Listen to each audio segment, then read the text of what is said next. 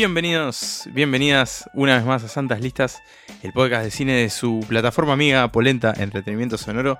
Mi nombre es Nicolás Tavares y les doy la bienvenida una vez más a este festival cinéfilo que lleva por su tercera temporada. Eh, vengo a decir que no cumplimos lo que habíamos anticipado en el capítulo anterior, eh, que era que esto se iba a grabar eh, conmigo en una locación distinta, más concretamente en la casa de, de Pablo en, en Francia. No pudo ser, pero, Pero sí fuiste. Fui, hablamos, estuvimos los tres ahí a punto de grabar, al final no lo hicimos. Y lo viste más flaco. Lo vi más flaco, está más flaco, está, se ve que la vida sana, la, la- la baguette le está haciendo bien. Eh, y acá estamos de vuelta, yo estoy de vuelta ya en, en Montevideo y reactivando, reactivando este, este podcast. Primero que nada saludo al señor Emanuel Bremerman, que, que, bueno, ya lo extrañaba después de, de tantas semanas fuera de- del territorio nacional. Sí, sí, gracias Nico. Sí, fueron un montón, un montón este, y pasaron un montón de cosas. Eh, y nada, acá estamos de nuevo, como siempre, como hace tres años. En este, me encantó esa definición, un festival de cine virtual. Eh, Exactamente. me gusta que seamos de ahora más un festival de cine virtual. Y ahora, bueno, saludo a, a Pablo. Hola de nuevo, Pablo. Gracias por, por albergarme estos días. Eh, la verdad que fueron unos días geniales, con bastante cine, porque Está fuimos bien. al cine, fuimos a ver The Dead Don't Die, la película de Jim Jarmusch que abrió el Festival de Cannes. Vimos la ceremonia, no entendimos nada porque obviamente estaba todo en francés. Eh, en una parte habló en inglés el presentador, así que ahí, ahí cazamos alguna cosa. La película estaba en inglés. Eh, y después fuimos a un par de, museos vinculados al cine, al de los hermanos Lumière, los creadores nada más de- del, cinematógrafo, y después al, museo de un museo de como de objetos de cine que, estaba muy muy divertido. Así que hola Pablo, ¿cómo andás? Bueno, hola muchachos, para mí también es una, alegría volver a reencontrarlos y por otro lado una, tristeza porque, como decías vos hace unos días, eh, te, te tenía a mi lado y ahora ya estás de- del otro lado del monitor, pero en la buena compañía de, de Manuel y con una invitada también este, en el público, ¿no? Con, con Sofía, una gran escucha. tenemos de tribuna sí, Eh, y bueno, y vamos a ver, vamos a, a tratar de excusarnos justamente por eso, ¿no? No se pudo dar la grabación, pero porque creo yo que tuvimos una agenda bastante ajetreada. Y, y- pero cumplimos con, con- con la cinefilia, ¿no? No solo con, como decías vos, como con la- yendo a ver la apertura de Cannes, este. Y viendo esa presentación en francés, yo igual quiero defenderme, alguna cosa entendía, pero más que nada eh, teníamos la cara que tenía Bill Murray viendo la presentación, que era de no estoy entendiendo nada. O Adam Driver también, me acuerdo, otro de los actores de la película de Dead Don't Die. Eh, Yo me, me quedo con, me quedo con la llegada. Me quedo con la llegada de Jarmusch a la alfombra roja, Ah, que el notero de Canal Plus Sí, lo fue a entrevistar y Jarmusch dijo Uy, 10 y se fue para adentro. Música de ascensor en las cabezas. El tipo le preguntó algo en, la- en El francés. tipo le hizo una pregunta de, dos "Uy". minutos y le dijo, uy, de lentes negros y se, y se fue para adentro de, Sí, sí, fue la, la- del Palacio fue de ent- entrevista de jugador entrando al vestuario el día del clásico. Eh, ¿Cómo venís hoy? Bien, y, ta- y se mete para adentro. Fue una cosa así. Eh, pero bueno, eh, en realidad hoy no vamos a hablar del, del señor Jarmusch, sino que vamos a hablar Podríamos de... alguna vez, alguna vez podríamos hacerlo, sino que vamos a hablar de algo mucho más eh, popular, taquillero y, y facturador, eh, y también nostálgico, porque nos vamos a, a- volver un par de décadas para atrás, a hablar de nuestras tiernas infancias, de películas que marcaron un poco nuestros primeros años, eh, quizás sus primeros contactos con el cine. Porque la lista que vamos a hacer hoy es la de nuestras cinco películas favoritas de los estudios de animación Disney de la década de 1990. Eh, pequeña trampa, en realidad el periodo que tomamos es del 89 al 99, pero bueno, básicamente es, es ese periodo. Eh, igual la, trampa es, es un poco oficial también porque el periodo del que vamos a hablar tiene un nombre formal y todo, que es el Disney Renaissance, el renacimiento de Disney.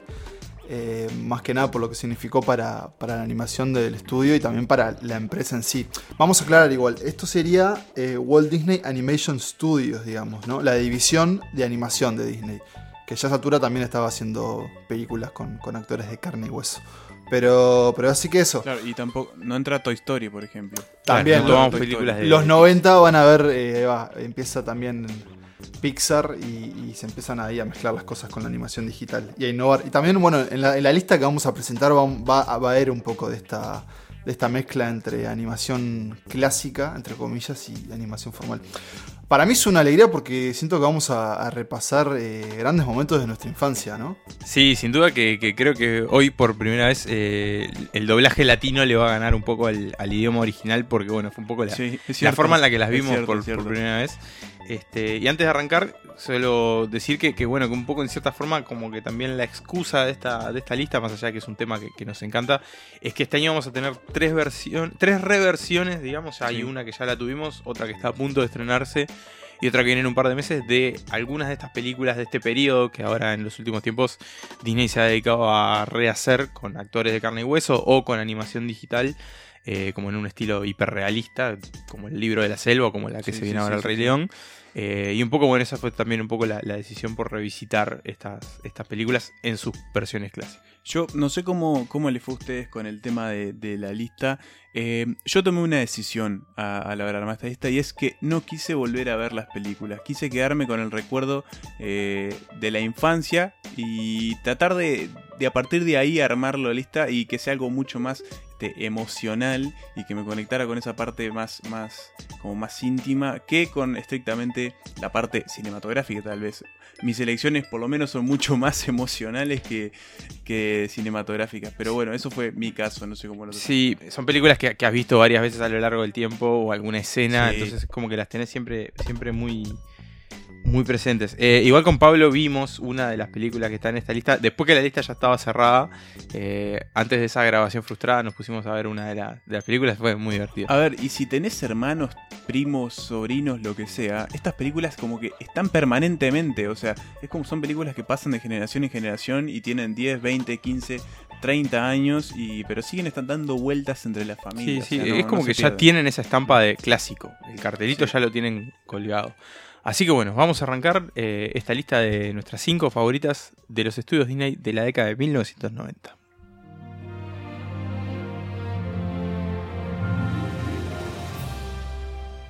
Y empezamos, eh, bueno, justamente con una película que en cuestión de, días eh, va a tener su nueva versión en los cines de- del mundo. Estamos hablando de Aladdin, la historia de este ladrón de Ágrava que encuentra la lámpara del genio y, y bueno, y con ella vive aventuras eh, con- para conquistar a la princesa y para derrotar al villano. Un poco esta, esta historia clásica que viene de, de las mil y una noches este, y que bueno, que Disney adaptó a los estándares occidentales. Con Will Smith como el genio. Con Will Smith una como- polémica decisión. Sí, pero en esta versión, en realidad, en la original, el genio era, eh, al menos en la versión en inglés, Robin Williams. eh, que bueno, que fue como una de las primeras veces que un actor muy conocido Sí, encarnaba un papel de animación. Este, y que marcó un cierto precedente para lo que fue viniendo después en la en este tipo de películas. Y no solo eso, sino que en, en el caso de, de Robbie Williams, que igual eh, es lo que, lo que decía Manuel antes y Nico también. Esto es un paréntesis porque nosotros esta película la recordamos en español. Pero lo, lo interesante con Robbie Williams es que fue una de las primeras también que dejaron que el actor improvisara y que esas improvisaciones que hacían los diálogos después fueran animadas, porque generalmente es un proceso que se hace muy a la par. Eh, y también es un, es un, es un trabajo, ¿no? No solo hacer el movimiento de, de la boca y los personajes hablando y cómo se mueven, pero en el caso uno ve que el genio es una cosa, una verborragia y tiene como una animosidad que es imparable. Eh, yo quiero que se imaginen esto. Un pequeño ser humano de una túnica azul y una, una mochila con el genio y la lámpara detrás. Ese pequeño ser humano era yo y eso es una foto que existe. Eh, y quiero mostrarles ahora que pienso el, el- el peso y tal vez... Foto que vamos a colgar en Instagram. Eh, sí, sí, sí, sí. fo- esa foto se comparte. A ver, ya lo dijiste, eso Sí, si comparte. mamá- Hay que buscarlo y Si mamá compartirlo. Estarico la tiene por ahí, se puede, se puede encontrar. Pero no, quiero mostrarles un poco el, el peso y tal vez eh, con un poco de miedo, el peso de Disney y la infancia. Y es que esa foto de yo yendo al jardín que se llamaba Peter Pan, que obviamente no es, no es un cuento solo de Disney, pero yendo al jardín Peter Pan con la mochila Disney. Y por eso eh, yo fui uno de los que im- impuse esta elección en la lista. Y para mí Aladdin es una de las películas más entretenidas de, de este Disney, de este Disney, renacimiento de Disney. Eh, y es una que tiene como también es, es la más exótica, obviamente, por, por esa ambientación en- como en Medio Oriente. Pero tiene como grandes escenarios y eso es muy, muy divertida, más que nada por la introducción de- del genio. pero también tiene como, como ese gran protagonista que es Aladdin, ese diamante en bruto, que es como un clásico, clásico héroe que obviamente él, ya lo vemos de las primeras escenas donde él roba comida para sobrevivir, pero es capaz de dársela a un, imaginemos un pequeño, unos pequeños huérfanos en las calles. Y bueno, y una vez que se enamora obviamente de, de, de Jazmín, va a hacer todo lo posible para enamorarla, incluso desviarse y pensar que en realidad él tiene que ser un príncipe para enamorarla, pero al final no, señores, lo que importa es lo que hay adentro, como ya decía esa querida cerveza uruguaya Patricia. Pero sí, por eso para mí Aladdin eh, es una película que creo que vi muchísimas veces, eh, alquilándola en video.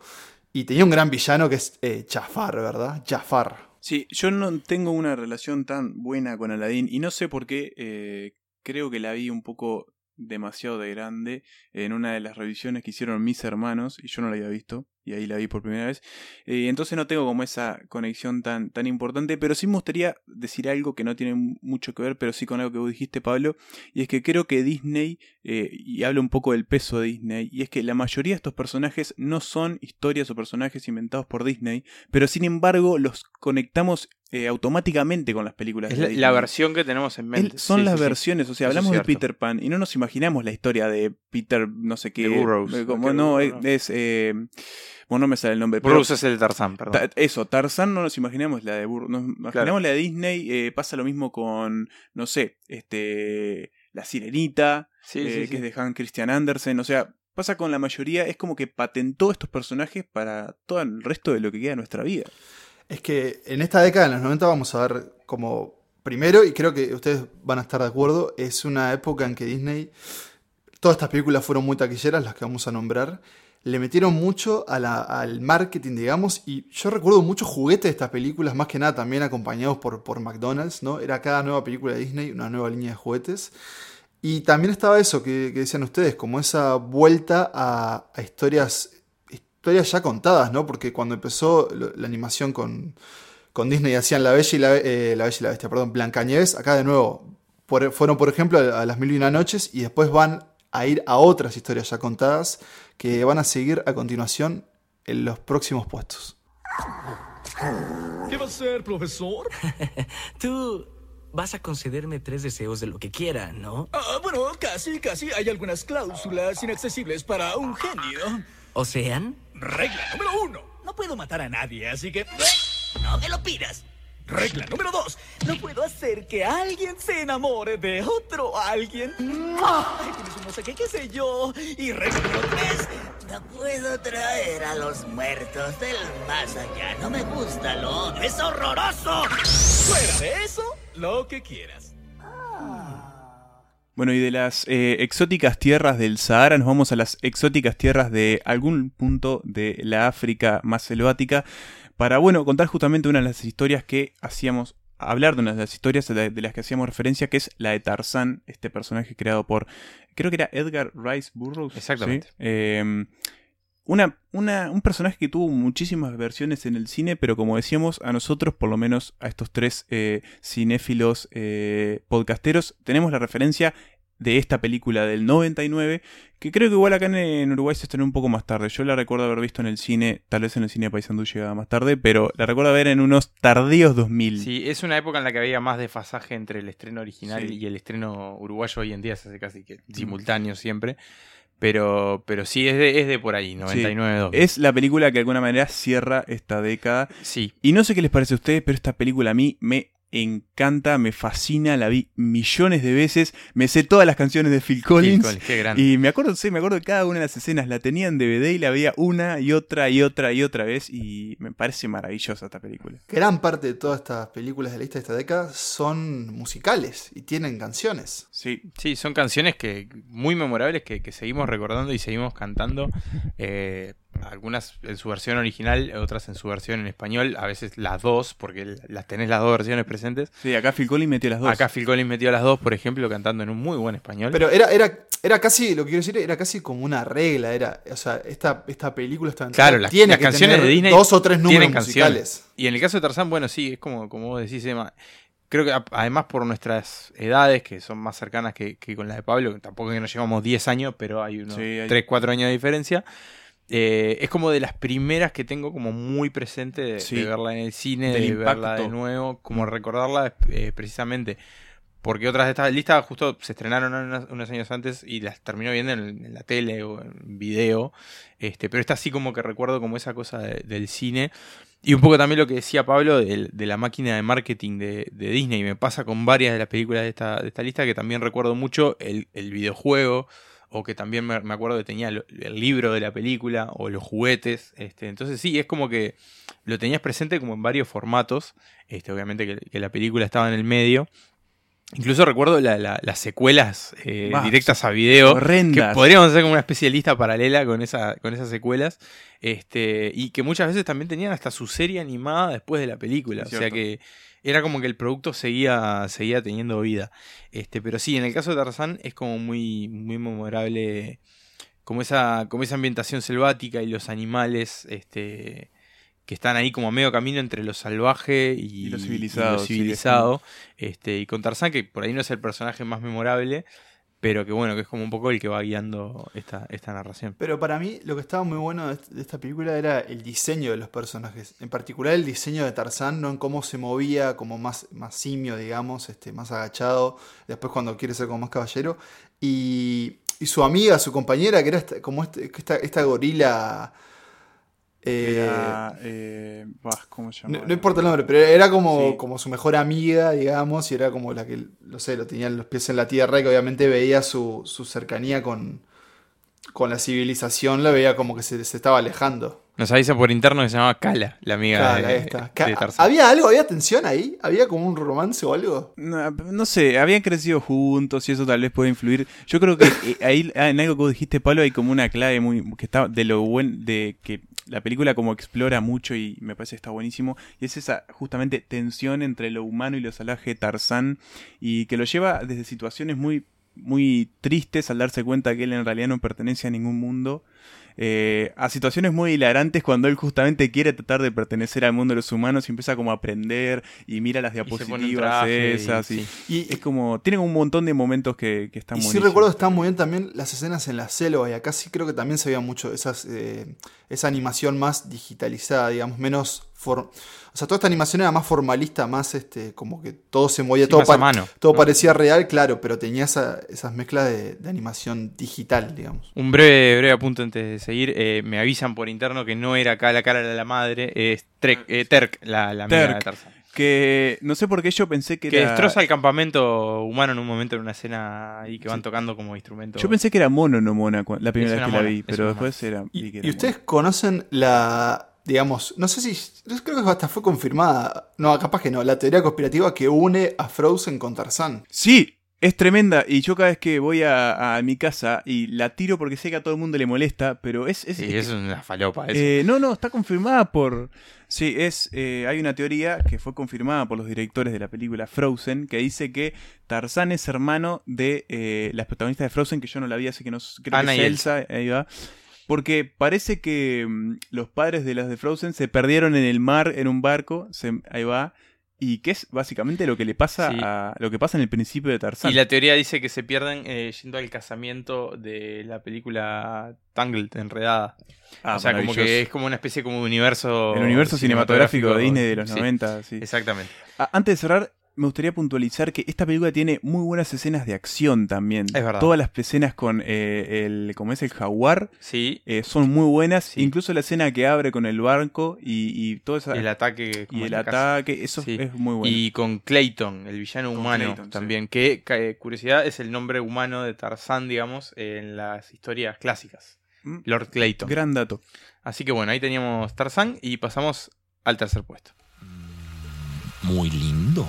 Gracias, aunque no puedo peinarme bien con tanta humedad. ¿Qué? ¿Tú hablas?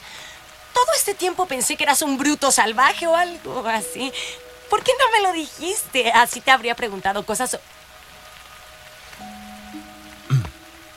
Tarzán. Tarzán.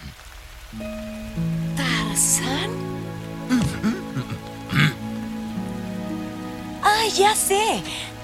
Ah, ya sé. Tarzán.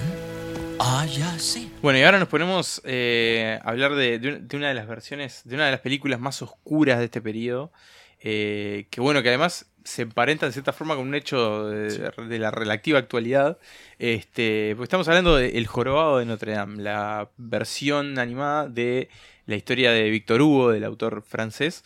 eh, Notre Dame de París. sobre, sobre Notre Dame de París y eh, Quasimodo, que es el, el jorobado del título que vive allí, es el encargado de tocar las campanas de la iglesia y que vive una, una tragedia, un romance trágico eh, que bueno, que tiene a la iglesia eh, como, como eje también de, de su historia y, y a sus gárgolas incluso como, como personajes secundarios. Sí, la- Notre Dame es el gran escenario de, de la película. Y hay que decirlo, esto no sé si es una película para niños. Eh, es bastante truculenta. Tiene, creo que tiene uno de los villanos más perturbadores de los que ha dado Disney. Y El rubio, que no me acuerdo cómo se llamaba. Rolo o Yolo. Rolo. Rolo. Rolo. Ro- Frollo. Frollo, Frollo. Frollo, era algo así, Frollo. era como un Frodo y, y, Sí. y You Only Live Once. Ahí va. Eh, pero tiene como. Sí, son hay muchas escenas que son como muy, muy tenebrosas Sí. y. Bueno, no, y la, y la violencia con la que tratan también a, a Quasimodo en distintos puntos de la película por, por bueno, justamente por su- sus deformidades, este, como la parte que lo convierten como en una especie de, como de rey juglar, Sí. este, que en realidad se están burlando de él. Es una burla. Es una, una escena bastante, bastante dura que por ahí de niño no la pensás tanto, pero cuando la ves de grande decís, pucha, esto estaba, estaba duro. Este, y después, bueno, andan por ahí Esmeralda, este, con su, con su cabra, Que es una, la- la una gitana. gitana. No, es como una princesa gitana. Una princesa ¿sí? gitana. Este, y sí, es una, es una película con, con mucha violencia también. Es como, como en ese sentido, es como una película bastante, bastante curiosa. Quizá por eso de niño no la tenía tan bien considerada. Después Sí, como que la fui como reviendo y, y empezó a escalar en mi, en mi consideración. Bueno, de hecho, por algo está en un, en un tercer puesto en esta, en esta selección. A, a mí no me gusta nada esta película. No, no me gusta, pero nada, nada, nada. Eh, y no entiendo tampoco un poco cuál es el. el- como, o sea, no lo recuerdo, pero cuál es el, recorrido que hace Quasimodo. Porque, a ver, él se enamora de esta princesa, ¿no? Él, él, él vive ahí en Notre Dame, tiene su, su cargo, tiene esta cuestión de que se imagina, eh, es claro, también juega con eso, ¿no? Él, él está tan solo y casi mal de la cabeza que se imagina las gárgolas o en, en realidad si las ve, ta, él vive ahí y bueno, un día se encuentra con Esmeralda y bueno, empieza a- enamorarse y empieza est- esta tensión entre el, no me acuerdo cómo se llamaba, el, el general este, ¿cómo era? El... Menos mal que hicimos, menos mal que lo grabamos así, imagínate si nos pasaba al Febo revés. de Chatupeus. Bueno, Bueno, el francés de Manuel. El fran- mi francés. Decilo no vos, Pablo, que, que está. Que Pero, doy fe que, pero- que hablas pero muy entonces, bien el, o sea, el ella termina con él, estamos de acuerdo. O sea, eso. ¿Y, y qué pasa con Quasimodo? No, No, no termina con él. no. Termina con el. Es con un bajón la película, claro. Es un bajón, claro. Es un arco bastante este, bajonero que en realidad no va a ningún lugar Sí. y que termina de manera muy trágica. O sea, por eso creo que tal vez a vos, Pablo, no te gusta. Sos un alma, un alma positiva, un alma que va tras que tras el lado luminoso de la vida. Pero bueno, Puede a ser, personas más ser. oscuras como a Nico y a mí, es una película que no cae muy en gracia. Tal vez, tal vez Sí, debería, este, tal vez debería sí, reverla. Eso, eso creo que. Creo que es como, como una especie de excepción dentro de esta, de esta, de este periodo de Disney. No sé si alguna vez llegó a hacer otra película de, de este tono. Este, por lo menos no, no la recuerdo. Que, que bueno, que no, no, de- no- no es una, no es trágica, pero tiene esos momentos así que. que- Nada que ver, pero ¿se acuerdan de Vacas Vaqueras? Se me No, acaba de sí. venir a la cabeza y tenía que decirlo. ¿Qué película falopera Eh, esa? y de, ¿cómo es? Eh, Tierra de Osos, otra película. Tierra de Osos. que Ah, bueno, Tierra de Osos. Tenía canciones de Phil tenía canciones de Phil Pero bueno, sí, el Jorobado de Notre Dame. Eh, sí tenía muy Sí. buenas, muy, buenas eh, animaciones dentro de Notre Dame. Como él moviéndose por el campanario y demás.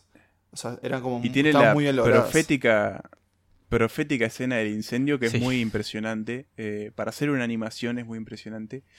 Y bueno, yo creo que a mí el Jorobado de Notre Dame es una película que me gusta bastante, no es de mis favoritas de Disney, pero creo que me gusta sobre todo por esta cuestión de Disney bajando a sus penumbras, tomando una historia que es como muy adulta en cierto sentido y dándole un giro que termina de ser infantil, bueno, no sabemos, pero hizo el intento y creo que le salió muy bien. No te asustes. Lo lamento. Esto no debió pasar. Tú Tú, gitanilla, baja inmediatamente. Sí, su señoría. En cuanto libere a esta pobre criatura. ¡No te atrevas! ¿Cómo osas desafiarme? Lastimas a este chico en la forma que maltratas a mi pueblo. Pregonas justicia, pero eres cruel con los que más necesitan tu ayuda. ¡Silencio! ¡Justicia! Y en el segundo puesto tenemos eh, otra de las películas de, de la etapa tardía, digamos, de esta, de esta década de Disney. Eh, película que, que recuerdo como una de las primeras que vi en el cine. Eh, Para mí fue la primera vez que entré a un cine fue para ver. esta recuerdo así, porque me acuerdo de haber ido otra, a ver otras películas antes en las que salí llorando cuando se apagan las luces, pero esta me acuerdo que me quedé hasta el final, eh, fue justamente eso, de las primeras películas que vi completas en un cine, y estamos hablando de Hércules, la, el mito griego llevado a, Otro- al entretenimiento familiar. Otro caso de Disney tomando grandes eh, historias, grandes mitos, grandes leyendas y convirtiéndolos en uno de sus personajes más memorables, en algo que también tú después tuvo una serie animada, como Sí, decías el Nico. joven que Hércules. La recuerdo, la recuerdo con mucho cariño a la serie. En televisión abierta a las mañanas, creo que fin de semana. Y transformando, bueno, este mito de, esta, de este eh, semidios eh, que tiene que. Básicamente su historia es que tiene que ir a hacer las 12 pruebas 12 de, tareas. de Zeus. Creo que es la única historia de Hércules que hay a la vuelta. Sí, creo ¿no? que sí. Me parece que, sí. es eh, Heracles, en realidad. Sí. Eh, Hércules es un nombre romano. Este, pero sí, es este hombre que, que- que Bueno. en, la- en los mitos anda con una piel de león encima. Sí. Básicamente es eso, es esta historia de, de- de este semidios bajada a tierra y eh, transformada en una especie de eh, camino del héroe donde tiene que afrontar como las clásicas pruebas, eh, bueno, que se le ponen adelante. Entre ellos hay muchas de estas que son propias del mito del mito Exactamente. original. Y, y bueno, y te andan, andan por ahí lo- los dioses. eh, Hades es el villano, eh, Zeus, que bueno, es el padre de, de Hércules, ahí como gr- gran bien, digamos. Una versión de, lo- de los dioses mucho más amable y amigable que la de los mitos, ¿no? Que en la que suelen ser bastante hijos de puta. Este, pero, pero bueno, andan por ahí, anda el Pegaso, como, como Está el, Hermes. Está Hermes también. nomás, sí, sí, sí, anda ahí con unos lentes redonditos, Sí. como en plan Sí, eh. Elton John, una cosa así. Y, y en Hades hay un, un villano también muy, muy simpático, muy entrañable, ¿no? Como creo que también va a haber un poco más en el primer puesto, pero es eso, claro, es muy carismático, es muy divertido. eh, es un poco amanerado también en sus maneras. eh, hermano, hermano de Zeus, ¿no? Si mal no recuerdo. Eh, pero Claro. también, obviamente, muy, muy temeroso. Y creo que lo mejor de Hércules, sin duda, obviamente, es Hércules. Y creo que hay- vemos también un factor en esta lista y es que nosotros de pequeños nos eh, relacionamos mucho con las historias de personajes masculinos, más que nada, ¿no? Me parece que cuando sos niño, Y- como Bueno, que es sin más- embargo- más fácil. No, digo porque no, a ver, no está la sirenita, no está la bella y la bestia, eh, como que esas historias más románticas. Pero si te pones a fijar, Porque no alimentamos el patriarcado. Sin embargo, eso es algo que iba a decirlo al final. Disney sí tiene como grandes este, exponentes femeninos y sí aparecieron en nuestras listas individuales. El tema es que, bueno, por una cuestión eh, matemática, no quedaron acá en el resultado final. Después la vamos a mencionar cuáles eran nuestras al final. Eh, no sé si ustedes les- o sea, recuerdan que para mí lo que estaba muy, muy, muy bueno de, Hércules y, y que tal vez uno podía relacionarse más es que él en realidad, justamente con esas pruebas y que lo vemos crecer de joven a adulto, siempre está como que es bastante torpe y que tiene que entrenar y como que no es el héroe perfecto al principio de la película. Tiene todo un camino por delante, ¿no? O sea, el clásico mito de héroe pero que además, además obviamente se hace muy divertido. eh, y yo tengo otro recuerdo de la infancia, que creo esto que también puede que haya foto, y es una torta que hizo mi madre para un cumpleaños, que era básicamente eh, la torta como un- el, el Olimpo, digamos, ¿no? Verde, con figuras de Hércules de, de McDonald's, como si fueran, estuvieran ahí los dioses y demás. Muchos recuerdos, ¿verdad? Con esta mega corporación que, que- McDonald's que nos- mucho nos de eso. inculcó Yo varios tenía- valores varios. Tenía, tenía, tenía el Pegaso que movía las alas, eh, tenía a Hércules, tenía a Phil, su entrenador, que en la versión original es Danny DeVito. eh, es y el fauno. Es el fauno, Sí, exacto. yo tenía el fauno Y también. tenía a Meg, también la, el interés romántico de, de Hércules en esta, en esta película. Recuerdo mucho humor también en la película. Creo Sí. que es una, una de estas. Y una canción que era de, de, Michael Bolton. de Michael Bolton. del gran Michael Bolton. Y para no Otro había personaje de la infancia de Manuel. latino que como que te Chayanne. diga, ¿eh? ¿Era Chayanne? Chayanne. Otro.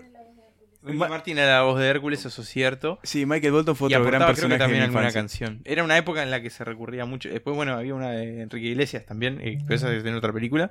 Eh, Sí, no, pero sí, sí, era como la época también donde los, los cantantes de, de moda eh, apela- a- prestaban sus voces. Algo que hoy hacen con, con otros artistas, tipo Tini, ponele, que Sí. canta Let It Go eh, en Pero español. ta, bancamos a, a Michael Bolton. Pero sí, un grande Michael Bolton. Yo sé que vos le tenés mucho Eh, aprecio. ¿Cómo era la canción? Sí, eh, eh, por una cuestión familiar que, lo- que lo Go escuchás. the Distance Go the la Distance. canción. Ahí va. Sí, sí, sí. Ahí va. No importa la distancia, No importa la, la versión en, español.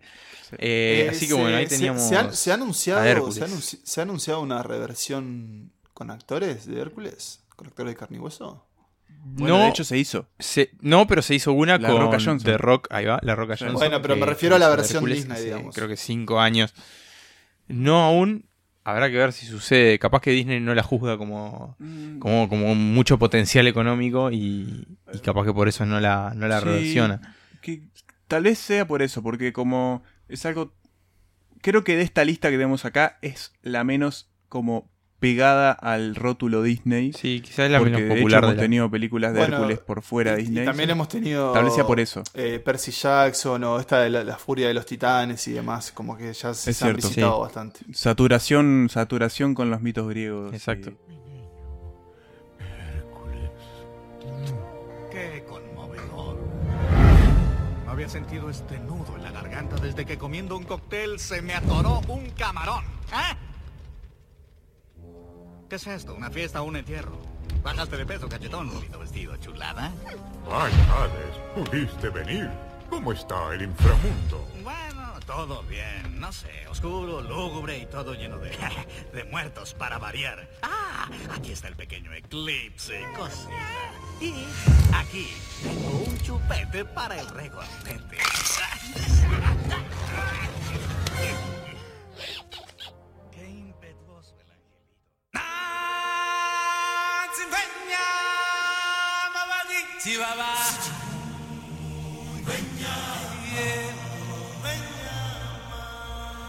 Bueno, y como ya, como ya anticipa esta canción, eh, como ya quizás lo podían eh, eh, imaginar, el primer puesto de esta selección es El Rey León, la película de 1994, que este año también tendrá su versión eh, remixada en, en julio y que tiene Nos un, mucha un lugar en nuestro corazón eh, como, como llevamos como a, a- como a Mufasa, lo llevamos adentro siempre.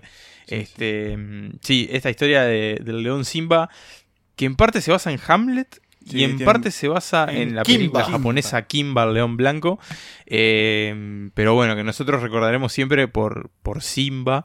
eh, que es el, el protagonista de esta, de esta historia, el pequeño león que luego se convierte en un león adulto, eh, que ve- venga a su padre de, de- del- de su tío Scar, que fue el que lo, el que lo mató, Que lo desterró. eh, con la ayuda de... que lo desterró, con la ayuda de Timón y Pumba, me pongo de pie, Sí. el, el jabalí y la suricata más famosas de la historia del cine, que luego tuvieron su serie.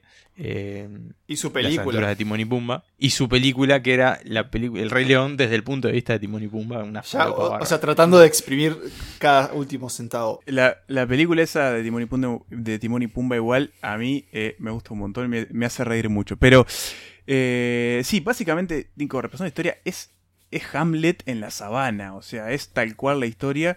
Y yo creo que con El Rey León, ah, un- un- uno de los grandes méritos que tuvo, y es que me parece que no hay un solo personaje que pierda en, en la película, no hay uno que vos digas, tal vez alguna hiena, ponele, que quede un poco desdibujada, pero para mí tiene como un combo de personajes y de una historia que como que en ningún momento pierde peso, que bueno, la, la convierte como en siempre la, la favorita, la que encabeza la lista de lo, incluso lo mejor de lo animación. Y el otro día nos pasaba que con Pablo la, la estábamos viendo antes de, de la grabación frustrada y, y nos llamaba la atención el ritmo que tiene. Es una película que Sí. avanza muy rápido, que, que va como muy, es muy concreta eh, y, que, y que es sumamente memorable en todo momento. Y bueno, también tiene las canciones, ¿no? Como, como decíamos. O sea, Hakuna Matata, El siglo sin fin, eh, la canción que canta Simba, la de No puedo esperar a ser rey, Sí. no me Ya acuerdo. quisiera ser, ser quiero rey. ser ya, ya- Ya quisiera ser rey. Eh, la canción de Scar también, o sea, tiene como. cual- creo que cualquiera de las canciones de esta película es muy memorable, bueno, con la mano de Elton ahí, Sí. ahí atrás. Quiero decir un elemento a favor y un elemento en contra. El elemento a favor para mí es el, el gran protagonismo de Simba. O sea, que la película, bueno, ya todos lo sabemos que con esa estampida y la muerte de Mufasa toma un rumbo oscurísimo, ¿no? Porque pasan años y él se deja a su familia, mientras tanto el reino se viene abajo. Eh, pero hay un gran protagonismo y también todas esa, como, esas dudas propias y que ya el, después el recuerdo del padre le dice te olvidaste quién sos y demás y él como que tiene que volver a hacer. Eso está increíble. Ahora, si nos ponemos un poco más finos, hay muchas cosas que no cierran del mundo imaginado, digamos, ¿no? Porque, por ejemplo, ¿qué comen los leones del Rey León? Otros animales, ¿no? Estamos de acuerdo. bueno, de hecho, Sí. O de sea, hecho hay, hay en un momento como referencias, dice- porque Pumba es como que siempre le tiene miedo a, a Sí. un poco al principio a Simba. Y en No un momento. Simba le dice, cu- cuando se encuentra Timón y Pumba, eh, que Timón le ofrece los bichos. Y como que Simba le dice, tengo hambre, me comería un búfalo entero o algo Sí. así, le dice. Bueno, O sea, pero entonces, sí, todos esos animales que van a recibir al rey. Vamos a, vamos, entendemos, entendemos que son, eh, o sea, que tienen poder reflexivo, ¿no? Entonces, ya estoy, o sea, estoy puntualizando por puntualizar, pero los, los- Igual, vos sabés que yo creo que, que hay algunos, algunos animales que están como menos eh, eh, habilitados. por eso, de- por eso es lo que te digo, pero por ejemplo, me parece los, que lo- los búfalos que matan los por los ejemplo- búfalos que matan a Mufasa son asesinos. los news, los news. Los ñus, perdón, los Sí, que sí, matan a yo creo, son asesinos, o sea, yo creo que son como inferiores. Sí, sí. Hay como una especie de, de, de, de- de de- elite de animales que piensan. Después están como los el pueblo llano, que no piensa. Lo- eh, sí. Solo sigue los instintos. eh, Simba se hace se hace vegetariano, sería como un vegetariano porque come insectos, digamos, sería como el veganismo dentro de Claro. Un, le- un león vegano, digamos. Claro. Claro, inicia el veganismo. ¿Va a seguir, en- con su, ¿va a seguir de- con su dieta después? Y bueno, eso no lo vemos, no lo Bueno, de sabemos. hecho, Porque hay una sé, secuela. en, la, en la segunda parte, sí, que es, Claro. es El memorable orgullo- por lo El mala. orgullo de Simba. Sí, memorable por lo mala. No sé, claramente, obviamente tiene eh, muchas cuestiones. Qué eh, bueno. No de- le vas a mostrar a un niño a Simba morfándose un bicho, ¿no? Sí, o Simba en un arranque de, de, de locura se come a Pumba, Claro, ponele. ponele. Este, sería un poco trágico además. Pero más allá de esos huecos, creo que estamos ante una de las películas animadas más memorables de todas. Sí. Y es una película que es eso, creo que no, no te podés cansar de verla. Bueno, sí, Sí. si la ves una, una O sea, dos veces todos los claro. días te cansás, pero quiero decir, Pero Sí. bueno, que el- con moderación, digamos. resiste mucho el paso del tiempo. Y me intriga, creo que ya solo por eso me intriga ver qué Sí. va a pasar con la versión de, de este año. Por más que sepamos que sea un robo de dinero y que hagamos la misma película de nuevo, con alguna escena agregada, ponele, y alguna canción nueva. bueno, va a pero yo Lo mismo. du- creo que, que haya con, con nuevas, el, Pero le- me, me intriga como ver qué pasa. con el libro de la selva, yo creo que se dio como que era algo, mm, si bien familiar, pero nuevo, disfrutable. Yo creo que esa, esa Sí. y la Cenicienta son como de las mejores ah, Sí. reversiones, Si- digamos. Si, va por ese camino, creo que, que va a estar Sí, bien. ahí creo, ahí creo que puede ser más, puede más favorable. Pero es una historia que ya so- sobrevivió a otros formatos, ¿no? Yo me acuerdo también tenía el libro. Y que creo que Nicolás vio en formato musical. Eh, exactamente, en Londres, en el Teatro Lyceum, eh, vi la obra del Rey León, eh, que sí, que es muy, muy hermosa también.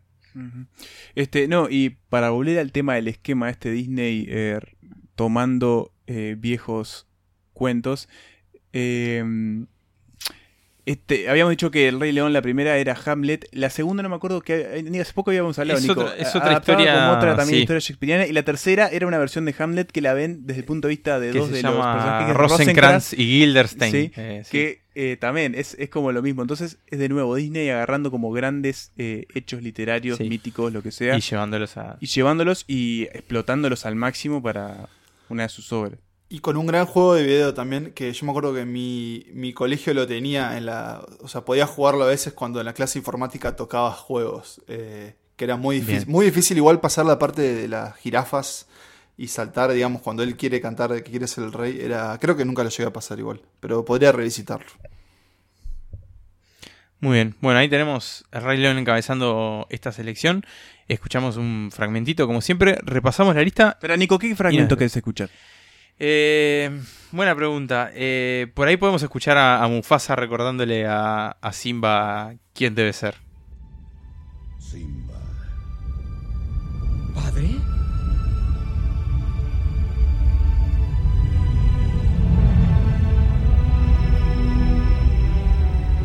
Simba, me has olvidado. No, eso nunca Olvidaste quién eres y así me olvidaste a mí. Ve en tu interior, Simba. Eres más de lo que eres ahora. Toma tu lugar en el ciclo de la vida. ¿Cómo puedo regresar? No soy el mismo de antes. Recuerda quién eres. Tú eres mi hijo, el rey verdadero. Recuerda quién eres. ¡No! ¡Padre! ¡No me dejes! Recuérdalo. ¡Padre! Recuérdalo. ¡No me dejes! Muy bien. Eh, bueno, ha llegado el momento de, de cerrar esta lista, repasar y concluir este episodio en el que elegimos nuestras cinco películas favoritas de animación de Disney de la década de 1990. Del Renacimiento. En el puesto número 5, El Renacimiento de Disney, como nos informa Pablo, que es su título oficial. En el puesto número 5 tenemos Aladdin. En el puesto número 4 tenemos Tarzán. En el puesto 3, Hércules. Eh, no, perdón, El Jorobado de Notre Dame. En el puesto número 2, ahora sí, Hércules. Y en el puesto número 1, El Rey León. Lo habíamos mencionado en el capítulo y el tema del el punto de vista femenino en esta década de Disney. Y aparecieron películas en las listas individuales. Apareció, por ejemplo, La Sirenita. Sí. Pocahontas puse yo. Mulan y Pocahontas. Sí. Eh, son tres bien diferentes. Diferentes. Sí, sí, sí. eh, pero con grandes canciones. Sí. Siempre esa es la, la tónica de la tónica de Disney. Y al menos una de ellas va a tener una versión también en carne y hueso que va a ser Mulan. Mulan dentro de un par de años. Ahora, yo creo que- Que bueno, ya tiene actriz, ya hay alguna imagen de, de la película incluso. Creo que, que sin duda el, el éxito o sea, que tuvieron estas películas a nivel de taquilla y de venta de productos y demás, obviamente resucitó a Disney un poco que, bueno, Walt Disney se había muerto a fines de los 60, su hermano también. Eh, o sea, no, no estaba yendo muy bien, pero obviamente lo, lo cambió. Y si lo piensan, en realidad no solo nos hizo que este mega estudio y corporación eh, formara parte de nuestra identidad de la infancia, sino que también lo siguiera para adelante y que hiciera que hoy en día con Marvel nos acompañara en nuestra adolescencia y joven adultez, digamos, ¿no? O sea, se Sí, ponen y a pensar... que se si- sigue comprando sigue comprando cosas porque bueno después se compró Star Wars Indiana Jones eh, ahora compró Fox con todo lo que eso acarrea y Disney es cada vez más dueña del entretenimiento masivo y lo, que por un lado es muy inquietante Sí. y por otro lado también es como bueno demuestra el poder de que Y tiene también nos da un poquito de, Y miedo, ¿no? La homoge, homoge- uah, homogeneización de, digamos, de, de la Eso. cultura, de alguna forma. Sí. O sea, yo creo que. la- yo creo que da más miedo que otra cosa. Sí, sí, Porque. Nada, si bien de alguna manera como que garantiza muchas cosas que van a continuar. Bueno, también es eso, es como todo cortado por el mismo, por la misma tijera, empieza a ser como complicado. Sí, Pero sí, bueno, ta, es el mundo en que vivimos, es el mundo en el que Sí, sí. adaptarse. Es el capitalismo. Y ta, no quiere decir que no vamos a estar ahí con el estreno del Rey León, al firme. No, Obviamente, claro, vamos a estar vamos a cantando. vamos a hacerlo primero en la fila. Sí, sí, yo, yo ya tiré algunas lágrimas con, la, con el tráiler. Sí, sí, que- sí. Bueno, Así es el ciclo sin fin. Es el ya ciclo lo sin dice, fin. Ya lo dice la canción. Así que bueno. Y ya nos comprará Disney y a nosotros también. ¿no? Ojalá. Eh, le pondremos Con unas gusto, orejitas sí. al, al Robin y, y- y bueno, y si aparece la. yo estoy dispuesto. Si aparece la tarasca, este, Sí, estamos, estamos más que No, no dispuestos. vamos a hacerlo difícil. No, no. Por la cifra adecuada, ya está. Eh, así que bueno, ahí teníamos nuestra selección de las favoritas del Disney de los 90. Ha sido un placer, ha sido un placer hablar de esto. Ha sido un placer, como siempre, hablar de cine con ustedes. Nos volveremos a encontrar en un par de semanas. eh, no vamos a adelantar mucho con qué. No, Estén es- atentos es una porque sorpresa. es una pequeña sorpresa. Así que, así que bueno, nos veremos la próxima. Emanuel, un placer como siempre. Un gustazo. Pablo, abrazo grande, un placer como siempre. Igualmente, Y- Nico, se te extraña. Muchas gracias, Pablo. O sea, a vos, yo también te, te extraño un montón y creo que quema también. Eh, ya nos volveremos No lo sé, a encontrar no- acá. no lo sé, no lo sé. Eh, no lo sé, Rick. No lo sé, Rick. Nada, una visita aunque sea y volveremos al, al vivo también, los tres. Uy, eh, el reencuentro más ¿Se esperado por, del vivo? por toda Latinoamérica unida. Así que bueno, muchachos, será hasta la próxima. Me despido con la frase habitual: que viva el cine. Sin preocuparse, es como hay que vivir. Vivir así, yo aquí aprendí. Hakuna Matata. ¿Una matata? Sí, es nuestra onda. ¿Qué onda es esa? Nada, ¿qué onda contigo? ¡Ah!